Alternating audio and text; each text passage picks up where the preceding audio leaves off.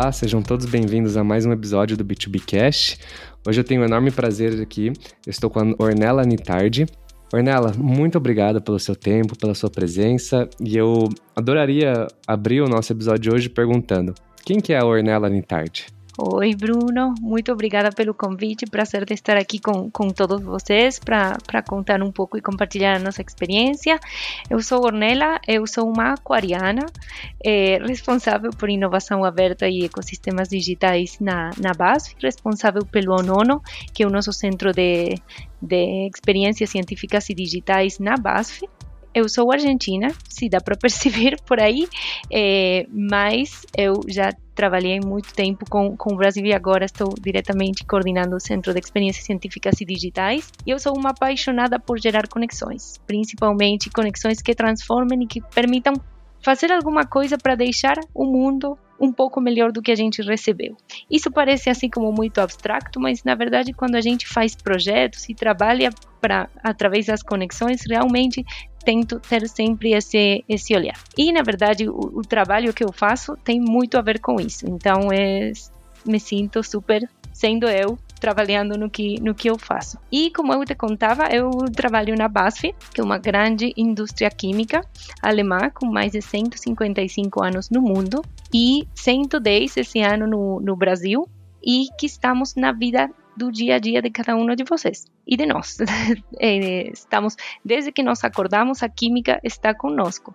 Desde que nos tomamos banho, nos deslocamos com os veículos, também quando nos alimentamos, eh, na limpeza, na construção, em todos lados a química está, está presente nas tintas das paredes. Então, é muito bom o impacto que a gente consegue fazer aí. E me estendi um pouco mais do que a Ornella é, mas fazia sentido continuar combinando tudo. Claro. Não, foi incrível. Eu concordo com você 100%, assim. Eu acho que quando a gente trabalha com inovação, a gente busca fazer a diferença na vida das pessoas, mesmo que seja algo muito pequeno, mas a gente busca e então não se preocupe, tá? É uma filosofia que a gente compartilha com quase todos os convidados aqui.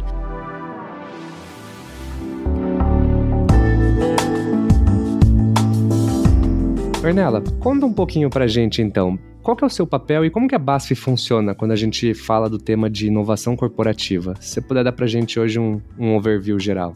Sim, claro. Meu papel é, eu sou responsável pela, é, nós chamamos aqui na BASF Inovação Aberta e Ecossistemas Digitais e liderando o nosso centro de experiências, como eu falei, que é o ONONO, que está no prédio de, de Rocha Verá, é aí em, na, na, área de, de, Morumbi, onde está nosso, nosso escritório corporativo para América do Sul e está no nono andar, por isso que se chama do ONONO e estão todos convidados. Agora, essa função é uma função corporativa e que trabalhamos para toda a região, mas compartilhamos com vários colegas que trabalhamos em inovação aberta e não aberta, sim? Porque isso é, isso é importante compartilhar. A BASF, como empresa química, tem uma, um pioneirismo no tema de inovação como P&D, gigante, sim. Nós estamos há 155 anos no mercado justamente pelos esses, esses esforços que fazemos em, em P&D principalmente. Mas, e isso, por exemplo, para que vocês tenham uma ideia, a gente investe mais de 2 bilhões no último ano só em P&D no, no, no mundo, com mais de 10 mil pessoas só para P&D. Sim? Agora, pensando em inovação aberta, a gente também é bastante pioneira, especificamente aqui na, na América do Sul também, com esse centro de, de experiências, mas também com que trabalhamos nas diferentes áreas e trabalhamos com muitas pessoas. Fazemos isso de forma descentralizada. Então, o meu papel é um pouco é, não é coordenar, mas sempre tentamos integrar o que acontece entre as diferentes áreas, porque trabalhamos com, com muitas indústrias. Então, como eu comentei no começo, que a química está no dia a dia de todos nós, a BASF estrutura isso através de diferentes indústrias. E aí tem eh, inovação aberta em cada uma delas. Então, nós trabalhamos juntos através dos desafios da própria BASF, mas também desafios dos clientes da BASF. Então, justamente assim é que, que funcionamos e trabalhamos de maneira integrada. E eu, eu fiquei curioso, Ornella. Então, assim, eu acho que tem tanta conversa para a gente falar, né? Quando a gente fala hoje de uma empresa tão reconhecida como P&D, eu acho que você deve ter tantos aprendizados, né, para trazer. Você pode começar contando para a gente um pouquinho hoje como que funciona hoje esse topo de funil da inovação aberta da BASF no Brasil? Quais são as iniciativas que ela tem? Como que ela hoje está conectada com esse ecossistema? Bem, eh, nós criamos um pouco esse, esse ecossistema. Não é que criamos, mas customizamos um pouco para a BASF e trouxemos a BASF mais perto, sim, justamente com, com esse desenvolvimento. Deixa eu te contar um pouco para todos, um pouco histórico rapidamente tudo isso surge no, no, contra, no, contexto da transformação digital, sim? Lógico, o P&D que, que, já tínhamos falado, esse não é, a gente não concorre, trabalhamos juntos, sim? Porque muitas vezes tem coisas para ser resolvidas ou, ou dores, que, que a gente gosta de, de falar assim, que não necessariamente são resolvidas com coisas que estão só dentro. Então, a partir desse olhar é que a gente começou a construir essa jornada também por ousadia do, das nossas lideranças aqui na, na, América do Sul. Isso foi super pioneiro, como eu comentei. Então, a partir daí, nós começamos a ver qual que eram essas dores dentro da empresa, mas também junto com os clientes e começamos a pensar, ok, e agora como podemos estruturar isso, como podemos ativar ou criar um pouco esse ecossistema que esteja mais perto de nós para quando apareçam essas dores ter mais perto as possíveis soluções ou as possíveis parceiros para solucionar ou para co-criar alguma coisa. E aí veio outro ponto, porque tudo bem, a gente quer criar um, um ecossistema, tem as dores, mas se não temos a estrutura funcionando dentro da empresa, essas coisas não conversam. Então, justamente aí surgiu a ideia de criar um espaço para fazer isso mais tangível para fora e tangível para dentro. Porque as pessoas, isso também, podemos falar depois mais sobre isso, é um tema de transformação cultural muito importante também. Então, a partir daí, a gente estruturou o espaço físico, mas com o olhar virtual, para poder operar no mundo que depois veio, porque a gente abriu em 2019, depois veio a pandemia e já estávamos prontos para trabalhar remoto e, e oferecendo serviços virtuais e estruturamos a nossa oferta de serviços. E estruturar é uma palavra um pouco forte, mas é para ordenar e para que as pessoas entendam o que a gente pode oferecer, porque era bastante novo. Então, aí, como que funciona? A gente tem diferentes coisas para oferecer. Por um lado, o tema do workshops de cocriação. Sim, por exemplo, quando os desafios não vêm prontos, que acontece muitas vezes. É, tenho uma ideia, uma oportunidade, alguma coisa que está me atrapalhando, mas como que eu posso transformar isso numa coisa acionável? Então aí temos essas metodologias, depois temos tudo o que tem a ver com, com scouting de startups, projetos com universidades, porque não é só startups, o, o, ecossistema são muito importantes, mas tem outros e às vezes trabalhando em troca também fazemos um trabalho bem, bem bacana e interessante. E depois toda a parte que tem a ver com experiências, sim, a partir de geração de conteúdos, a partir de apresentação de, de diferentes tendências. Então, é, isso é, é feito também no ONU. Então, assim, complementamos tudo. E você menciona várias vezes a questão de cocriação, né? Hoje, quando você menciona cocriação, o que, que, exatamente é uma cocriação? Uma cocriação do desafio, uma cocriação da solução? Isso é, depende do momento dos nossos parceiros. Porque, por exemplo, vamos falar um exemplo bem básico quando falamos cocriação é, por exemplo, alguém quer, vem um cliente que quer desenvolver um produto novo e nós não temos todas as soluções. Então, nós procuramos, ok, esse problema é, por exemplo, vou dar um, um exemplo um pouco mais, mais concreto. É, um cliente quer é, desenvolver um produto para limpeza de cabelo a seco. A gente não tem todas as soluções, tem parte das soluções, ou não todas, em outros exemplos, mas queremos apoiar o cliente porque pensamos que é uma solução estratégica que tem a ver com a sustentabilidade, porque, por exemplo, ajuda para a redução do consumo de água, que é um tema muito importante né? sempre, mas nesse momento ainda mais. Então, a gente que faz aí? Co-criamos para ver qual seria a solução contribuindo desde diferentes partes. Então, procurando as diferentes peças que componeriam, comporiam a solução em conjunto. Isso tem metodologias. Agora, também, outra coisa que fazemos é a cocriação prévia, que é, na verdade, não sei se a palavra mais feliz é cocriação, mas é juntos fazer esse discovery para ter um desafio que depois podamos trazer para cocriação. Então seria a etapa prévia desenvolvimento da ideia do produto de limpeza seco, por exemplo. Quando você menciona de cocriação, né, e você fala sobre essas conexões com universidades e startups, é, hoje a BASF, como que ela está trabalhando nesse ponto? Hoje vocês têm, você comentou de scout, né? Então vocês têm hoje uma equipe que procura empresas, ou se você não acha empresas, você vai para as universidades e, e tenta construir em conjunto. Como funciona essa dinâmica de idas e vindas da BASF com o ecossistema hoje? Perfeito. Isso tem um pouco a ver dependendo Sempre vou falar depende, porque na verdade tem tantos cases que é diferente um a outro, mas vamos, vamos padronizar um pouco. Isso depende um pouco de onde venha a, a necessidade. Muitas vezes, quando vem, por exemplo, de um negócio da BASF, o que a gente faz é tentar entender esse, esse problema, sim? E aí procurar qual que seria a forma, o parceiro, os parceiros mais adequados para isso. Se, por exemplo, uma área quer resolver um tema com um, por exemplo, tracking de e-commerce, sim? que acontece? É muito mais fácil para essas startups, porque já tem uma solução pronta ou até customizável para a BASF. Mas se, por exemplo, queremos desenvolver o futuro das embalagens, sim? Então, talvez estudantes de uma universidade de design ajudariam muito. Então aí acionamos a eles.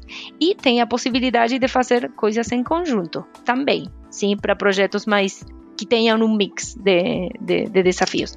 Agora, por exemplo, tem outra coisa que a BASF trabalha e aí é, não é diretamente o nono, mas sim com os negócios e, e que funciona muito bem, né?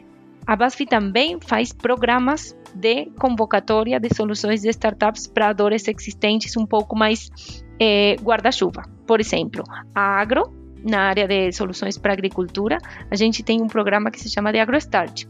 Então, lançamos um de, o desafio e a chamada para startups disruptivas no mundo agro. Sim, para trazer soluções que depois podem ser internalizadas na base, oferecidas aos clientes ou integradas de alguma maneira. Temos também a Souvenir, que a, a marca de tintas tem o programa Souvenir Fora da Lata, também tem para olhar soluções que vão além das tintas ou também para melhorar a produtividade. E tem também um programa que é menos conhecido, mas muito interessante também, para a área de cuidados pessoais e de lugar e nutrição e farma, que se chama The Start to Care. Então, justamente aí trazemos essas chamadas para as startups com desafios específicos dessas indústrias também. Então, no caso, por exemplo, o programa de convocação e o programa do Start to Care e o do Souvenir Fora da Lata são iniciativas que buscam angariar conexões com startups que possam co-criar uma solução para um desafio, seja da BASF ou de um cliente, né? Mas nesse caso que você mencionou especificamente, são nichados para esses produtos, no caso, né? Exatamente, exatamente. E esses são que depois ficam na base e nos contatos e nas parcerias da, da BASF. Sim, uhum. o outro é, é, um pouco, é um pouco diferente porque são convocados especificamente para um momento e depois, lógico, que também, também ficam por se serve para outro trabalhar com, outro, com outros clientes ou com outros parceiros.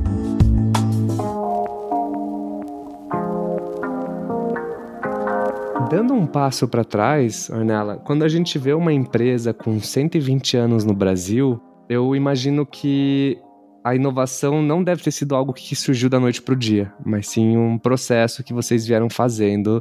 E eu acho que tem muita questão cultural também, né? De ser uma indústria tão grande, né? E ainda mais com uma cultura alemã, né? Eu queria que você pudesse contar um pouquinho para gente de como foi esse, esse processo da BASF é, se reinventar nesse sentido, assim, de implementar esse processo de inovação aberta, de de pensar, putz, tá na hora da gente, né, que nem você falou, fala brincando assim, pensar fora da lata, né? então, como que, que foi esse processo? É, sim, realmente foi um, um processo que, que, nesses 110 anos, como, como já te comentei, aqui no Brasil o tema da inovação sempre estive no coração e até porque está dentro não só no nosso propósito como empresa, mas também nos valores, sim? Isso também, não, não tanto falando da base, mas quando você quer entender um pouco como que é a cultura da, da empresa, e mesmo estando de fora e para ver se dá para fazer alguma parceria ou coisa, também pensando no público de startups, é, sempre vão enxergar não só o propósito, mas também os valores, sim? E os valores da BASF são criativos, abertos, empreendedores e responsáveis. Então, isso tem tudo a ver com, com a inovação. E por que aberta? Sim? Se a gente estava dando tão certo com temas de inovação tradicional, entre aspas, eu estou fazendo as aspas aqui com as minhas mãos. Por que inovação aberta? E justamente por isso, porque nós não temos todas as respostas, ter todas as respostas também é caro e é lento, e justamente aí é onde isso gera muito valor e também porque queremos que as pessoas vivam esses valores justamente com exemplos concretos. Não é só falemos com que sejam abertos, é realmente vamos ter esse, essa essa atitude de intraempreendedores e trazer isso para dentro da, da empresa. E isso realmente, no começo, não era tão simples, mas é, essa ideia de fazer um pouco todo junto, assim, trazer as provocações, treinar as pessoas, gerar conteúdos para que as pessoas consigam entender, que nós consigamos entender que é isso, porque não é uma coisa que você vem da faculdade formado para trabalhar nisso, é um pouco um, um processo de, de, aprendizado. E também fazer essa coisa da, da tradução de, e depois tudo o que tem a ver não só com a governança, mas com o sistema de incentivos para promover isso para dentro. Então eu penso aí que esse tem sido o, a chave do, do processo, assim, o porquê precisávamos e não temos todas as respostas e justamente para trazer isso mais perto das, das nossos colaboradores também, dos nossos clientes. Achei super legal, né? Você comentou essa, essa criação né, da BASF. E hoje, como que funciona a cultura hoje de inovação dentro da companhia, dessa companhia tão grande que ela é? Hum.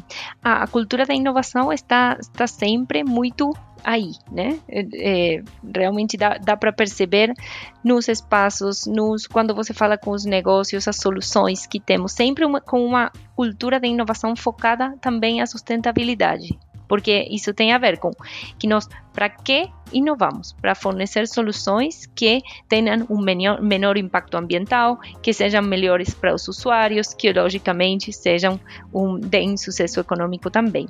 Então, essa essa é o nosso o nosso foco aí com, com a inovação e a cultura é realmente muito e está evoluindo muito, sim. Antes tradicionalmente as pessoas contavam com que sempre a BASF teve produtos muito inovadores, porque as, a BASF lança muitas patentes e tudo isso que, que talvez vocês já conheçam. Mas agora, com, com esse processo, que, que, está em andamento da transformação digital e principalmente com os focos de inovação aberta, as pessoas estão muito mais abertas, repito a palavra, mas é, é assim, para é, enxergar soluções de fora e não só pensar, ok, o que que nosso laboratório tem, o que que a nossa área de eh, tecnologia tem. Não, vamos procurar fora, vamos ver que tem no mercado, o que podemos nos inspirar para trazer para dentro depois. Então, e isso era uma coisa que antes era só de umas áreas em específico. Agora, cada vez mais, isso está sendo feito por os colaboradores individualmente. O que, tradicionalmente, dependendo do tipo de estrutura e do tipo da cultura da empresa, pode ser percebido como algo muito bom ou até como um perigo se alguém quiser controlar tudo, porque realmente não dá. Quando você abre essa caixa, é muito bom porque todo mundo já começa a trazer e o controle se perde.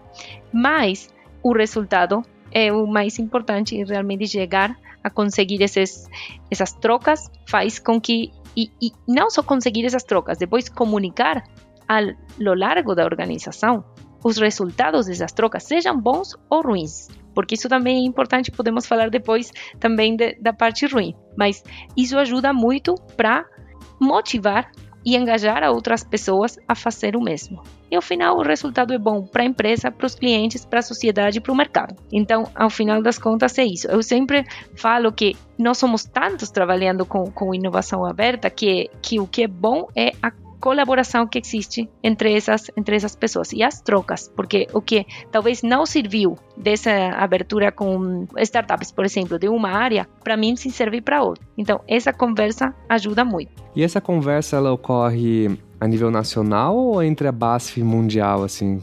Ocorre em diferentes frentes. A ver, por exemplo, nós somos América do Sul, então principalmente a conversa ocorre, acontece aqui na América do Sul. Entre, por exemplo, mesmo entre o Brasil, o Brasil com, por exemplo, Chile, Colômbia, Argentina, Peru, diferentes países que e mesmo com pedidos de lá para aqui e daqui para lá, sim, de, de, dos diferentes fluxos. Agora, com o global, a gente é bastante pioneiro nesse nesse ponto, então estamos sempre trocando trocando experiências, às vezes sendo pilotos globais de, de várias coisas, e isso é super interessante também. E eles, por exemplo, têm um caminho, e eu falo eles e nós, não eles e nós, somos todos nós, mas na, no global, por exemplo, é na Alemanha ou nos Estados Unidos, a gente sempre tem alguma especialista de alguma coisa que nós trocando ideias depois podemos fazer coisas juntos. Exemplo, é, a gente está trabalhando com algumas coisas de impressão 3D e a gente tem uma como uma spin-off dentro da BASF que trabalha com impressão 3D porque nós temos filamentos para impressão 3D. Então, eles estão nos Estados Unidos e na Alemanha. A gente trabalha junto para projetos que poderíamos desenvolver aqui. Então, essa troca está permanentemente. E não sempre é o global que lidera. Muitas vezes somos nós que trazemos essa, esse olhar inovador. É, eu, agora eu fiquei curioso, Ornella. Esse olhar, né, que você leva do Brasil para o global, ele é por causa que o Brasil ele tem esse espírito inovador ou é porque vocês, como unidade da BASF, foram pioneiros nesse processo? Eu penso que, que um pouco das dois. Ou seja, nós somos pioneiros, mas também porque temos um ecossistema que ajuda a ser pioneiro. Sim. Na que verdade, tem, tem que reconhecer uma coisa: o, a nossa liderança aqui é muito ousada e, e, ousada, eu penso que é uma palavra boa, assim, aclaro esse, esse ponto, porque é, justamente é sempre buscando ir além, sim, como fazer para ir além. E também achamos que tem soluções muito inovadoras aqui no, no Brasil e na região. Então, é bom compartilhar isso e fazer com que isso seja conhecido. E outra coisa não menor, que se as pessoas que escutam são de, de empresas internacionais também podem concordar talvez, nós somos mais pequenos no nível global que o headquarters, por exemplo. Mesmo sendo grandes e super importantes, somos mais pequenos, então temos uma flexibilidade bem maior e uma agilidade. Então, pensando na lógica das startups, a gente funciona aqui com uma lógica mais ágil e conseguimos mostrar esses resultados também e fazer pilotos assim. E eu fico muito feliz, né, de saber que o Brasil assim, a gente se vê tanto, né, o Brasil crescendo, né, o ecossistema e fico muito feliz de ver isso aos olhos de uma multinacional tão grande nem a BASF. Quando você fala, assim, desse ecossistema de inovação da BASF, né, e, e todos nós sabemos que a BASF é esse gigante, né, esse elefante grande, né, como que funciona a inovação é nesse nível Latam, assim? Como que você... Porque eu, imagino, assim, que tem muitas startups que participam de vários desafios, né? Você tem startups que participam de desafios, por exemplo, para resolver um problema de RH no Brasil, mas que pode resolver um problema de RH também no Latam inteiro, não, talvez no mundo inteiro, né? E, e é muita informação que vocês geram e desafios e soluções. Eu adoraria saber, Ornella, mais sobre como vocês fazem para conseguir espalhar essa inovação e manter toda essa cadência e essa comunicação dos desafios, das soluções, porque inovar é uma coisa que custa caro também, né? Não é só, ah, vou inovar e começar, isso gera um custo muito grande, né? Então, eu adoraria que você pudesse comentar um pouquinho de como funciona essa comunicação, esses aprendizados, os erros e os acertos e como você escala isso para a BASF. Eu penso que não é caro só por dinheiro, mas é caro pelo esforço que representa, mas que vale totalmente a pena. Sim, e, e nós pensamos que essa forma de fazer faz com que seja muito menos caro. Sim. Agora, pensando na, na, na pergunta concretamente, aí o que a gente faz e que tentamos fazer sempre é quando temos essas primeiro engajar as pessoas desde o começo do desafio, sim? Não é que trazem para gente e aí vocês se, se, viram, fazem alguma coisa e depois trazem o resultado para nós. Não é assim que funciona. A gente engaja, sim? Então, começamos e também aí nos early stages a gente também tenta conversar e falar com as pessoas globais ou da, ou da, região que estão querendo também, que vão ser nossos advocates, as pessoas que vão ajudar a, a gente. E, por exemplo, quando nós temos um, um desafio aqui, é, não necessariamente só chamamos startups do Brasil. Exemplo, a gente teve um programa de reconhecimento que foi desenvolvido com uma startup que nasceu na Argentina e depois mudou para Colômbia e tem oportunidade de continuar no Brasil. Então, não é só de uma via, sim, a, a inovação. Agora, o que acontece? fazemos o processo, ou pelo menos rodamos os primeiros sprints, temos os primeiros resultados e sempre contando esses resultados para outras áreas que talvez não tenham nada a ver, mas que pode ser replicável. E para isso, isso não é feito só porque Ornella gosta disso, nada a ver, é muito mais estruturado. A gente tem espaços, por exemplo, um, um grupo que trabalha com temas de transformação digital e inovação aberta, que se junta com certa regularidade para conversar e trocar ideias. Temos também espaços que se chamam de Innovation Coffee, temos outros espaços onde as pessoas nos juntamos, conversamos e compartilhamos experiências para depois ir para replicar e comentar com outros colegas de, de, diferentes países também, sempre retroalimentando e contando o que, o que aconteceu.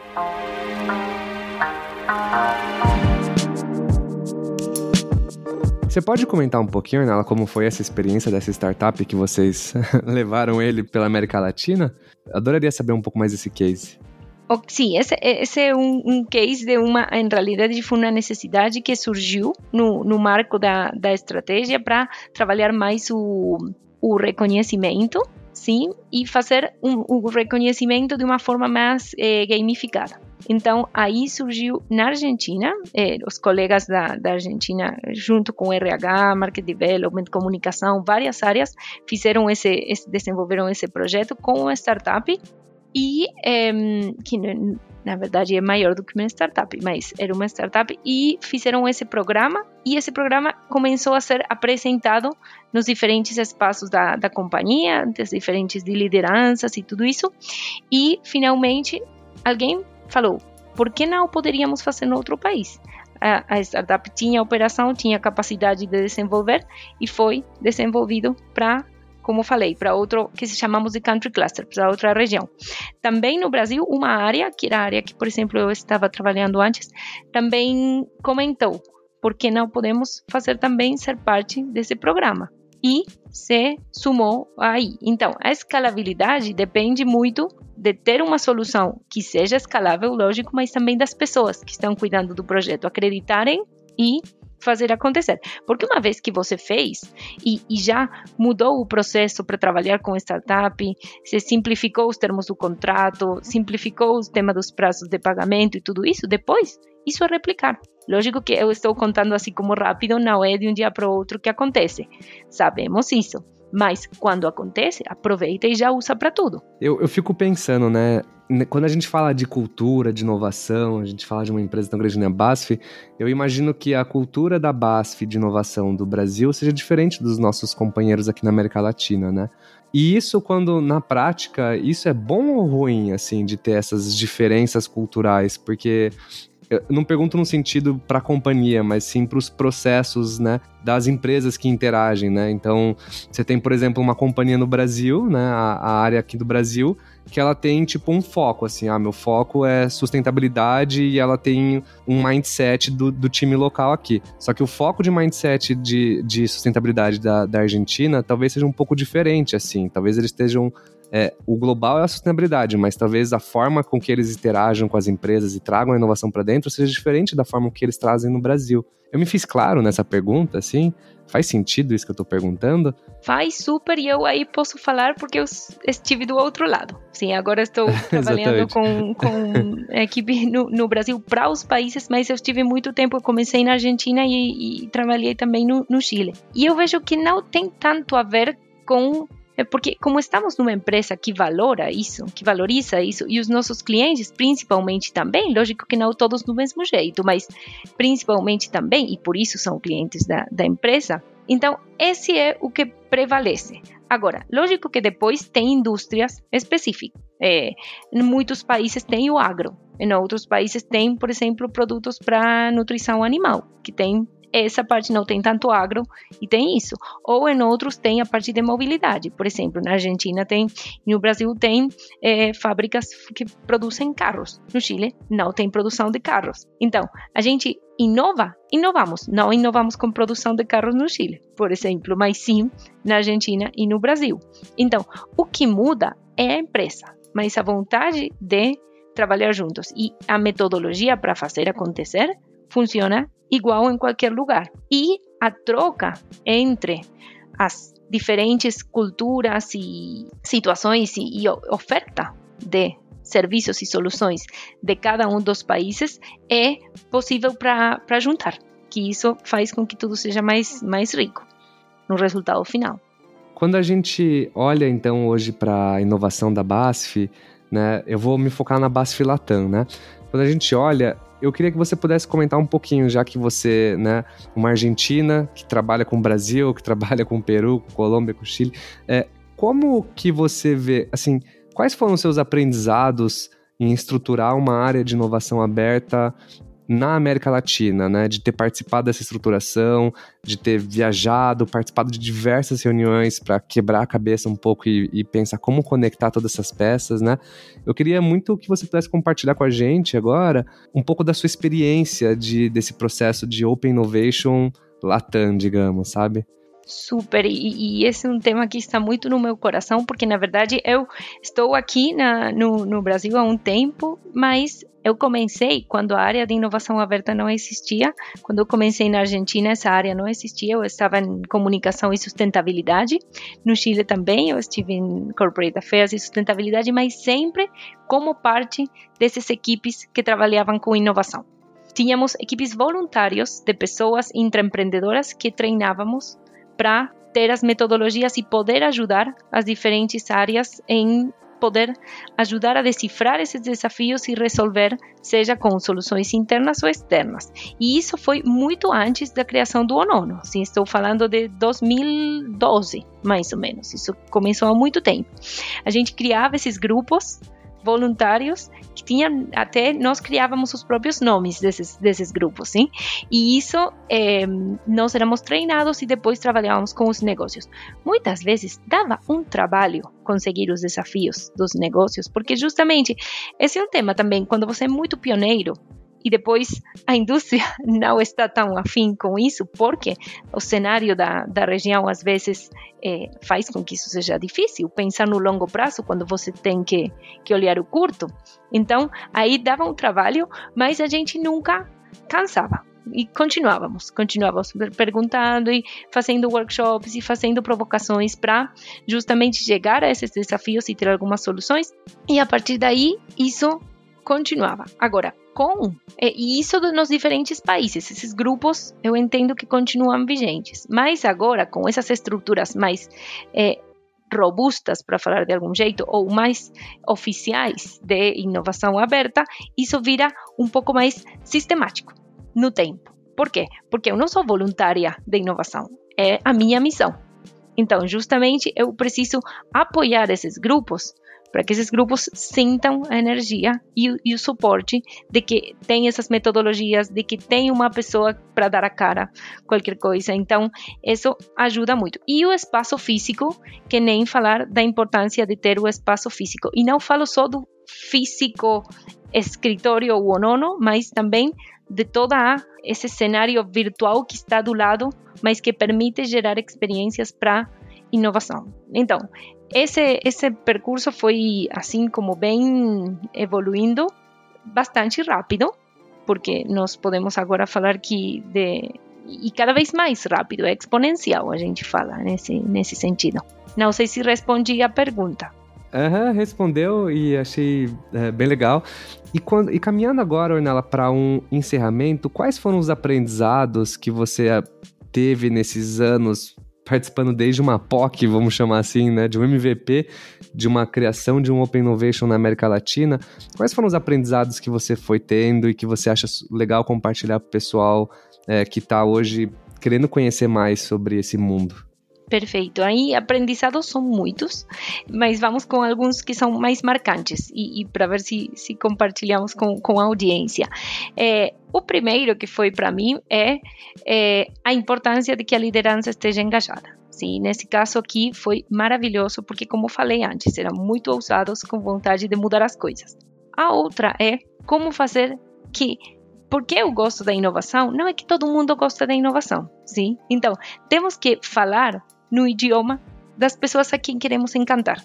E aí tem um tema, eu, como eu vinha da área de, de comunicação também, é, falo sempre que nós somos como um pouco tradutores. Esse aprendizado para mim foi chave, porque você aí tem dois perfis. Eu sempre penso em dois perfis. Lógico que tem mais, mas se que você fala nesses termos da inovação aberta e amam porque é uma coisa aspiracional ou se fecham porque não entendem nada.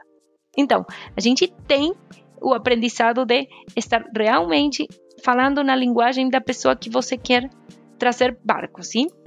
Depois, a outra, a outra coisa é o tema da, da tolerância ao erro. É importante ter uma margem de erro permitido, sim? E lógico que cada vez estamos mais com isso. Agora, até sempre valeu, mas agora é mais comum que a gente fale muito dos erros, sempre pensando no erro como uma fonte de aprendizado. Então, esse também foi um, um aprendizado bom. E essa coisa do, da awareness dos resultados. Se nós fazemos uma coisa muito boa e fica dentro do Onono e ninguém sabe, a quem você vai inspirar? E até é uma responsabilidade comunicar, não é só porque é bom para nós e para nossa carreira, é porque justamente ajuda a inspirar para outras áreas para fazer o mesmo com menos custo e, se a gente errou, a não errar assim e também para dar mais escalabilidade às startups. Então, é um ganha-ganha isso. E a última, e, que deveria ter sido a primeira, é, a indústria química sempre pensou muito na solução. Sim, porque lógico, trabalhamos com, com produtos químicos, mas aqui esse olhar de mudar de olhar a solução para olhar o problema é um aprendizado também muito grande e é uma mudança que a gente precisa fazer. Que aqui todos falamos disso, mas realmente fazer é um exercício que temos que treinar dia a dia. Esse último que você mencionou, né, que a gente pode até chamar de um mindset, né, de, de vez a gente ficar procurando a solução, às vezes a gente tem que olhar o problema e entender o problema para ver se a gente vai conseguir ter a solução, às vezes a solução tá lá fora, né? É uma coisa tão simples quando você fala e, e às vezes a gente esquece isso, né? é bem, bem relevante isso. Uhum. E quando você olha hoje é, essa na sua experiência internacional de inovação aberta e você vê o Brasil e os demais países, como que o, o Brasil está no resto da América Latina nesse tema de inovação aberta? Isso é uma curiosidade pessoal minha, na verdade, né? Porque eu, eu entrevisto tantas pessoas aqui do Brasil e que falam sobre as empresas e eu tenho muita curiosidade de saber no resto da América Latina. Hoje o pessoal também está nesse mesmo momento de todo mundo correndo com transformação digital e buscando participar integrar com startups e criando desafios? Ou você vê que o Brasil talvez esteja um pouquinho mais na frente? Eu vejo que o Brasil tem um volume incrível de soluções, de startups, de, de, e que o ecossistema é, é bem, bem, bastante robusto, sim, e que está crescendo cada vez mais e que, e que olhar sempre quando você olha a América Latina, Brasil destaca muito pela importância que tem como, como mercado. Mas também tem nos outros países muito desenvolvimento. No, no Chile, por exemplo, tem até aceleradoras públicas de startups. Então, claro. isso uhum. contribui muito e tem um ecossistema muito robusto. Eu não gosto de mensurar isso por causa por quantidade de unicórnios, sim, mas aí também, se quiser fazer um, algum algum KPI, a região tem tem desenvolvido bastante aí. E por isso eu, eu gosto de trabalhar para a América do Sul, porque sempre tem oportunidades e nisso que falamos antes, que é a importância das indústrias. Por exemplo, na Argentina tem muito Actex também como que são as, as, startups do agro, sim, como tem no Brasil também. Mas talvez no Chile não tem tantas agtechs e tem mais fintechs, sim. Então essa complementariedade e que é complementariedade que você consegue chegar para todas ou trabalhar com as diferentes nos diferentes países é muito rico para nós. Então, tanto faz qual que é o mais desenvolvido, porque a gente consegue acionar todos. Claro, é, eu acho que esse foi o intuito da minha pergunta, na verdade, né? É entender essas grandes diferenças entre os países, né? E, e faz todo sentido mesmo, né? Que tem alguns países que o foco das empresas, das soluções, vão ser muito diferentes dos outros, né? É legal. Ornella, você gostaria de deixar alguma sugestão ou dica para alguém que esteja estudando sobre esse tema de inovação corporativa, para inspirar ou para dar uma lição de casa para o pessoal? Até pensei hein, em algumas dicas, dije para fechar, vamos pensar algumas. Eu já falei algumas, então, na verdade, eu sempre entender que é o que as pessoas querem, sim, ver o que as pessoas querem, qual é a dor que estamos que estamos percebendo, ouvir muito ouvir muito realmente sempre nós queremos falar e eu gosto de falar muito mas nesses casos sempre ouvir é muito melhor falar e, e ouvir para depois falar o idioma que faz que a pessoa sinta vontade de trabalhar junto e, e esteja no, no barco comemorar os logros e comunicar os resultados e eh, finalmente eh, estar apaixonados pelo que fazemos. A gente realmente consegue, com essas coisas que fazemos de inovação aberta, mudar muito as coisas. A gente fala de conexões transformadoras e realmente conseguimos transformar. Se a gente consegue desenvolver um produto que economize X quantidade de água num contexto de crise hídrica, realmente estamos fazendo uma diferença. E nós estamos contribuindo com, com isso então, e aprendendo no caminho. Então, penso que é todo de bom para ter um win-win aí. Com certeza. E assim, é, é nítido a, a paixão assim na sua voz. É, eu acho que isso é essencial mesmo, porque acho que quando você constrói uma coisa que não existe, é, além da resiliência, você tem que acreditar muito, né, naquilo e no que você faz. Então essa paixão ela acaba se tornando intrínseca, né? Não se frustrem, não nos frustremos, porque às vezes vem muito não no começo. Mas esses não, depois às vezes viram sim. Então, isso depende de nós, muito. Com certeza. Arnella, só tenho gratidão pelo seu tempo. Foi um enorme prazer em conhecer um pouquinho mais da BASF, conhecer um pouquinho mais do seu trabalho, né? E conhecer a Ornella Nitardi também. Então, muitas graças, né, pelo seu tempo. E deixo um enorme agradecimento. Com certeza você ajudou muita gente aqui no nosso programa hoje. De Aí nada, conhecer um pouquinho mais sobre inovação, né? E ficam todos convidados para conhecer o Onono agora está abrindo aos poucos, mas se não, na página web onono.com.br ou no LinkedIn, aí vão ter todas as novidades para e se quiserem vir bater um papo com a gente, super convidados. Muito obrigada. Maravilha. Muito obrigado, Arnaldo.